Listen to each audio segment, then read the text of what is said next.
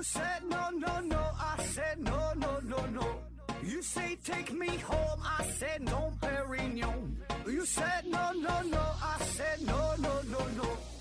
No, no, no, no.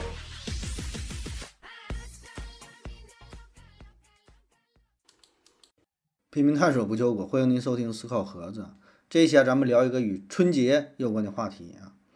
这不又快过年了吗？这一年年的呀，过得是真快哈！一转眼，你说现在是二零二四年了，马上就过年了。过年呢，咱就聊点开心的事儿啊，聊点啥呢？说说春节联欢晚会儿。那一说到春晚呢，我想大家的感觉应该是又熟悉又陌生啊，就感觉有点有点遥远了这个词儿哈。现在呢，看春晚的人确实也并不多，现在的娱乐方式是各种各样啊。然后春晚的节目也都是记不住了，感觉就近些年的春晚也都是一个套路出来的。就比如说现在让你回忆一下，说去年春晚的节目，你能说出一个名来就行。你说你能记住啥？我估计大伙儿能记住的就是包饺子，是吗？但过去的那些春晚各种节目，我觉得还是挺有意思的哈，值得一说啊。那咱们这一期呢，就是非常简单的、草率的哈，回忆一下。这个春晚上的那些小品啊，毕竟小品是春晚舞台上的重头戏，是吧？特别过去嘛，大伙儿都等着盼着看赵本山啊。说这个，呃，小品要是成功了，基本这一年春晚那就成功一半了。啊，说春晚小品啊，春晚小品呢，可以说是经历了这么几个时期啊。每个时期都有不同的代表人物哈，我就是按照这个时间作为主线，然后挑几个重点人物啊，这么捋一捋啊。那么第一个时期呢，是一个摸索的、探索的时期，很不成熟的时期。这个时候呢，小品也算不上是小品嘛，只是说这么一种表演形式哈。这个春晚呢，是从一九八三年开始的，当年呢有个短剧，哎，是王景瑜表演的《吃鸡》。啊，吃鸡，王景瑜啊，这是老艺术家了。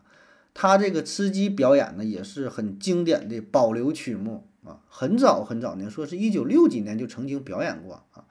但是后来因为表演吃鸡，就是在一个特殊的时期吧，被批斗了啊。所以呢，第一届春晚的时候，让他表演吃鸡，他是拒绝的。他说：“我可不演，我不敢演呢。”当时给我都整成啥样了？呃，第一届春晚导演黄一鹤嘛，是好说歹说的。还说你表演这节目，大伙儿都爱看，能给大伙儿呢带来快乐，对吧？你得有这个政治觉悟啊！啊，好说歹说，王景瑜算是同意了啊，就这么一个无实物表演嘛，一个哑剧啊，这也算不上严格意义上的小品啊。还有另外一个短剧，呃，就是严顺开和斯琴高娃啊，这也都是老人了，老老艺术家了。呃，严顺开就是《阿 Q 正传》当中扮演阿 Q 那个人，后来呢是因为小品《张三七人》那年好像他还得了冠军，就是误会他偷鸡蛋那个。那么第二年，一九八四年的春晚，哎，这才是有了正式意义上的大伙认可的小品啊，就是陈佩斯和朱时茂的吃面条啊，可以说这是开创了一种表演形式的先河啊。当然了。呃，怎么说呢？应该是说把小品这种形式搬上了一个舞台，面向大众吧。因为小品这个形式原来就有啊，小品并不是说他俩这个制造出来说第一个去演的，原来也有小品，只不过不在这个公众的这种舞台上啊。什么叫做小品？就是一小段嘛，小品小段的表演，就是在这个艺术界、演艺界啊。为了考察学员啊，或者说是考试，让这个学员上来演一段，看看你基本素质行不行。一般都是即兴的一个表演，给你出一道题，比如说突然伤心了啊，突然你中大奖了啊，很高兴啊，表演一下，看看你临场反应怎么样。哎，这叫小品啊。那么陈佩斯和朱时茂就是把这种形式啊搬到了舞台上演的这个吃面条啊。当时这个小品呢演的也是备受压力，因为什么呢？咱现在回看这个小品啊，它里边没有什么政治色彩啊，它没有歌颂，没有讽刺，没有赞美，它什么也没有，它就是搞笑，对吧？就是吃吃面条一碗一碗吃，最后都吃不下去了啊。所以在彩排的时候，虽然他俩的表演逗得大家伙是前仰后合但是呢，当时的央视这些领导没有人敢点头拍板同意说上还是不上，因为你这啥，你表演没有什么主题嘛，就是内容不够深刻啊。最后啊，据说是春晚开播半个小时之前，总导演这黄一鹤啊，顶着很大的压力，一拍板决定说上演，哎，但是呢，你俩就是按着剧本演。多一个字儿，多一个词儿也不行。你俩可别现场发挥，可别即兴说点啥不该说的，就按这个那个彩排的时候来。哎，那么从此就开启了陈佩斯、朱时茂的小品的时代。呃，紧接着是八五年的他俩这个拍电影啊，就是陈佩斯穿的很单薄，朱时茂穿个那个羽绒服呢，说话都能看着哈气啊。当然，这一年的春晚呢是。说历届春晚嘛都是评价比较低的哈，诟病很多的哈，就是因为什么呢？这个这一年春晚呢是把这个舞台搬到了北京工人体育场啊，就是在户外啊，然后那时候整个技术也是不行，是灯光啊、音响啊啥啥准备不充分，啥啥啥也跟不上，大伙儿呢可能听他们那个说话都听不太清，整个整体效果配合的也不是特别好。特别是这个陈佩斯的表演确实很辛苦啊，那真是挺冷啊，然后穿的那么单薄呢。呃，后续啊，这二位的合作就是越来越多了。八六年的羊肉串儿，八九年的胡椒面儿啊，然后呢是主角、配角啊，警察、警察、小偷啊，姐夫、小舅子啊，啊，挺多这小品了啊。那么在所有小品当中，我觉得他俩最巅峰的、最有代表性的，自然就是这个主角与配角，这应该也是公认的了啊。里边很多台词到现在你看三十多年了，仍然是这种耳熟能详嘛，是吧？很很经典啊。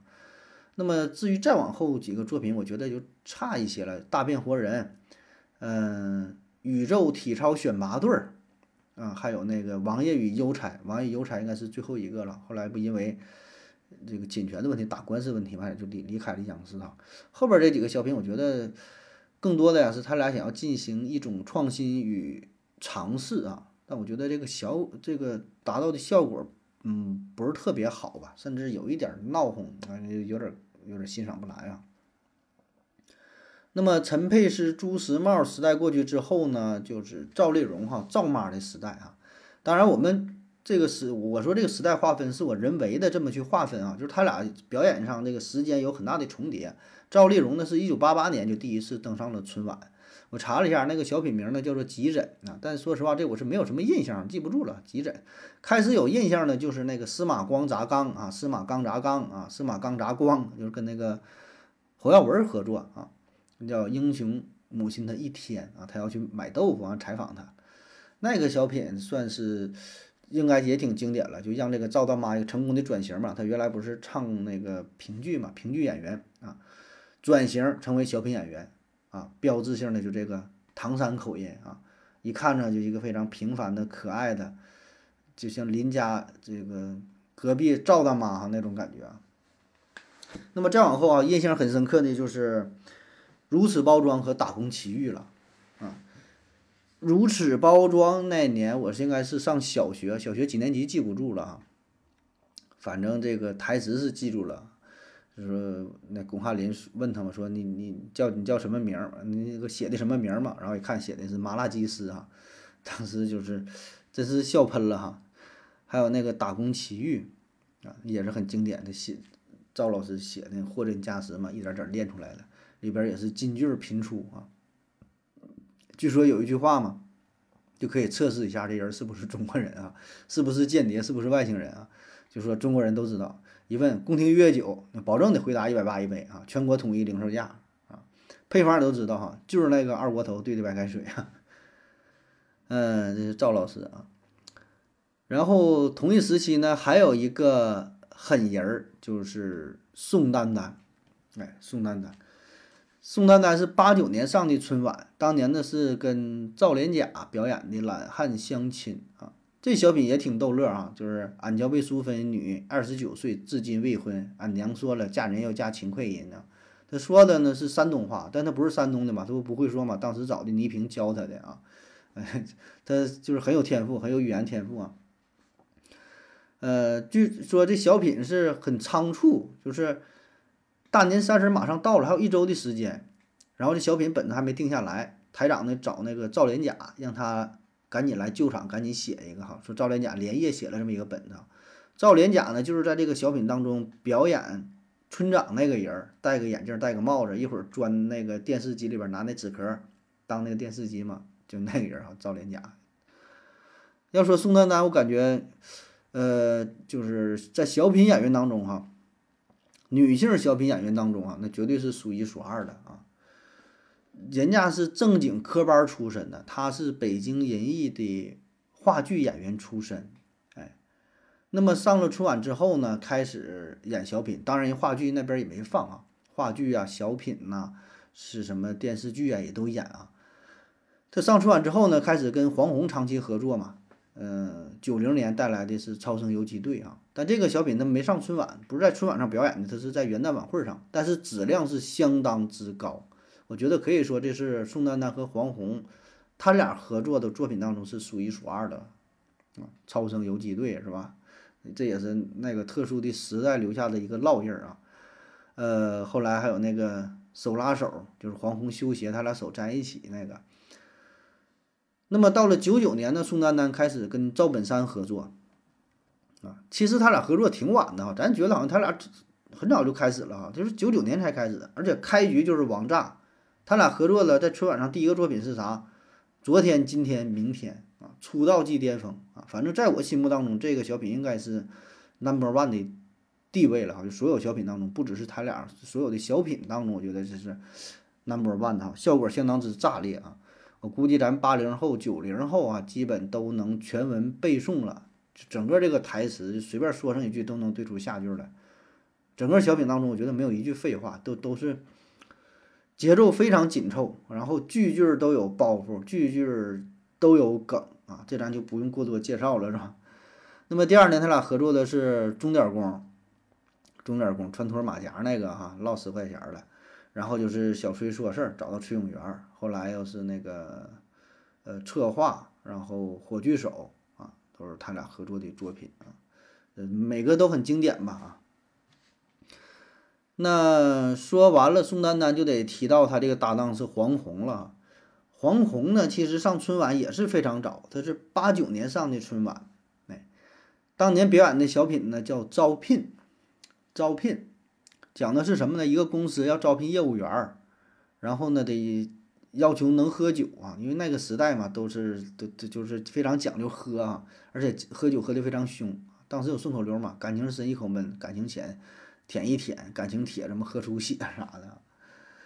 那么八九年开始上春晚，这黄宏呢就开始成了春晚的定制户啊，连续二十四年登上春晚，年年不落啊。但我觉得黄宏作品吧，数量是挺多啊，质量吧也就那么回事儿吧。就早些年作品还真就不错，还挺爱看的啊。他跟宋丹丹的合作，还有一个跟那个侯耀文合作那个打扑克啊，也是挺讽刺的，也是挺敢说的，里边笑点也挺密集的。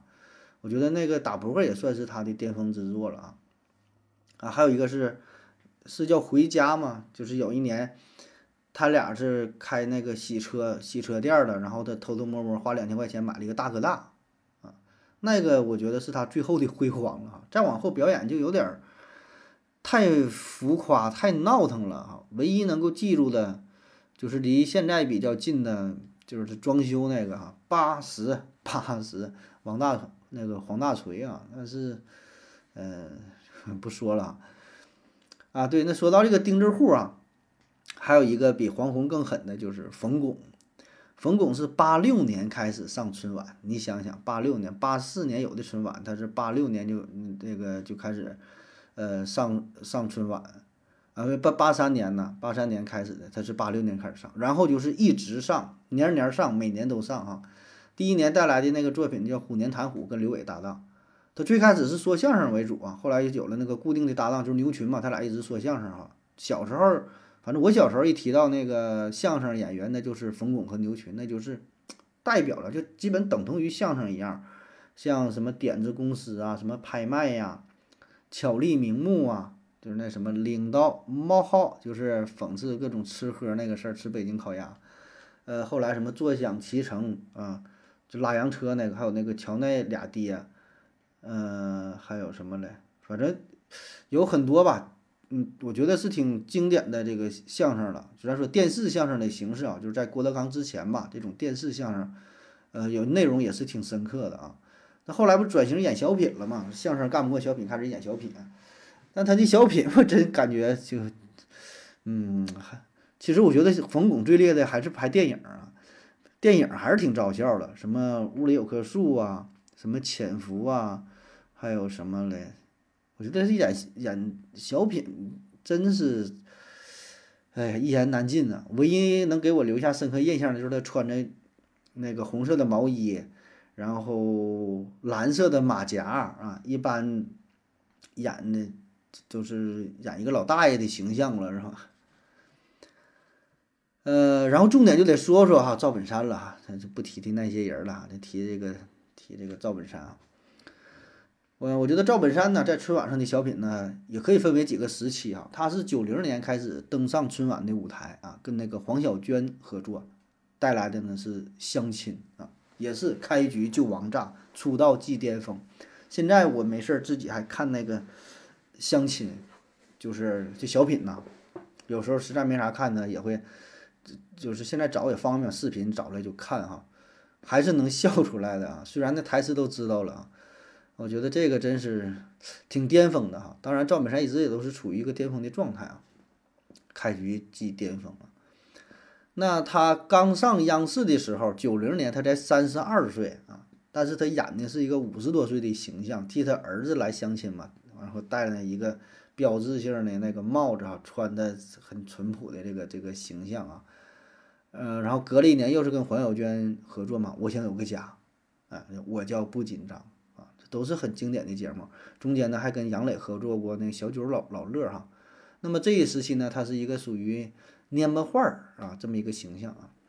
到了九五年呢，开始跟范伟合作，开启了跟范伟合作的模式。九五年是牛大叔提干，然后是三鞭子，然后是红高粱模特队儿啊。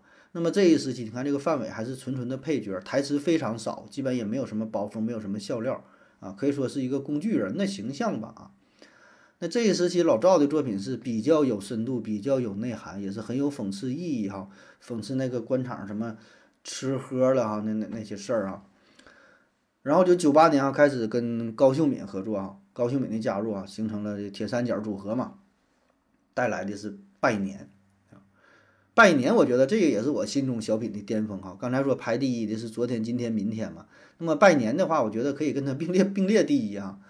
就是他俩的侧重点，他俩的表达形式不太一样哈。昨天、今天、明天呢，是更注重于这个台词，更注重于这几个人聊天那种节奏性的把握啊。呃，动作上稍微少一点啊，就是纯纯靠这个台词呈现出炸裂的效果。而这个小品嘛，它必然还是需要一些肢体上的语言，有一些动作。而这个拜年，我觉得就是台词和呃动作一个完美的结合哈。你看三个人。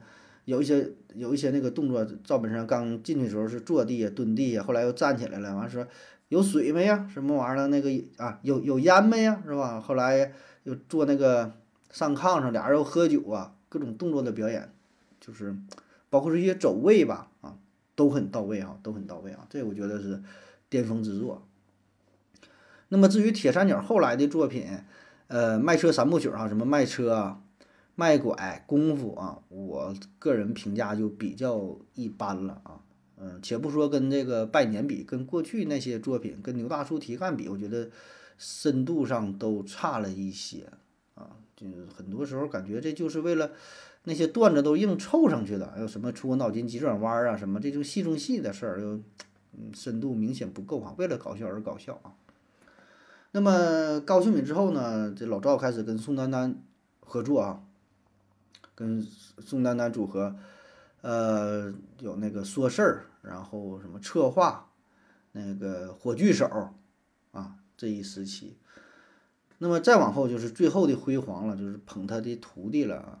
呃，零九年嘛，那不差钱儿哈，捧红了小沈阳。一零年的捐助，一一年同桌的你，带着这个王小利啊，小沈阳。后期作品风格已经明显改变了啊，这并不是说逗不逗乐的问题了，他就是风格跟以前不一样，重点也不一样了，还是想在他最后的时间嘛，把他的徒弟捧红，能够延续下去了，所以跟早期也没法就不不可相提并论了。那么，二零一二年之后啊，赵本山就没再登上春晚的舞台啊。呃，赵本山时代结束是来了一个新人呢，就是沈腾哈，以及他的开心麻花啊。当时看着感觉还行啊，那个服不服？还有那个艾伦长远嘛，还有谁嘞？就是演那个穿越从电视机里钻出来那个产后抑郁哈，还有什么呢？那个前夫哥啊。也也都可以吧，我觉得算是眼前一亮，就是跟其他的那些人的小品相比，我觉得还好，起码还能看。然后有一些梗呢，也算是比较新颖，年轻人呢比较就是还能接还能接受啊，算是给小品舞台注入了一些新鲜的呃血液啊。但个人认为呢，跟那些老一辈的艺术家相比，还是差一个档次啊，或者说他们那个使的那个劲儿，他就不一样啊。呃，主要咱就借这些人儿吧，哈，还有其他很多人都没有没有提到啊，像郭达，郭达早期那换大米是吧，也还行哈，郭达斯坦森，还有这个潘长江那个过河，还有什么嘞？呃，郭冬临，郭着有事儿你说话，然后巩汉林，还有这个对蔡明没提呢哈，蔡明哈，但说实话，这些人我不是特别感冒哈，咱也没有必要一一的都说一遍吧。总之吧，咱也是期待今年春晚看看能不能有什么让咱眼前一亮的表演啊，有什么能给咱带来记忆深刻的这个这个作品吧？好了，以上就是今天的全部内容，感谢各位的收听啊，谢谢大家，再见。如果你也想提问的话，请在喜马拉雅平台搜索西西弗斯 FM，在最新的一期节目下方留言即可。回答的可能比较慢，不要着急哟。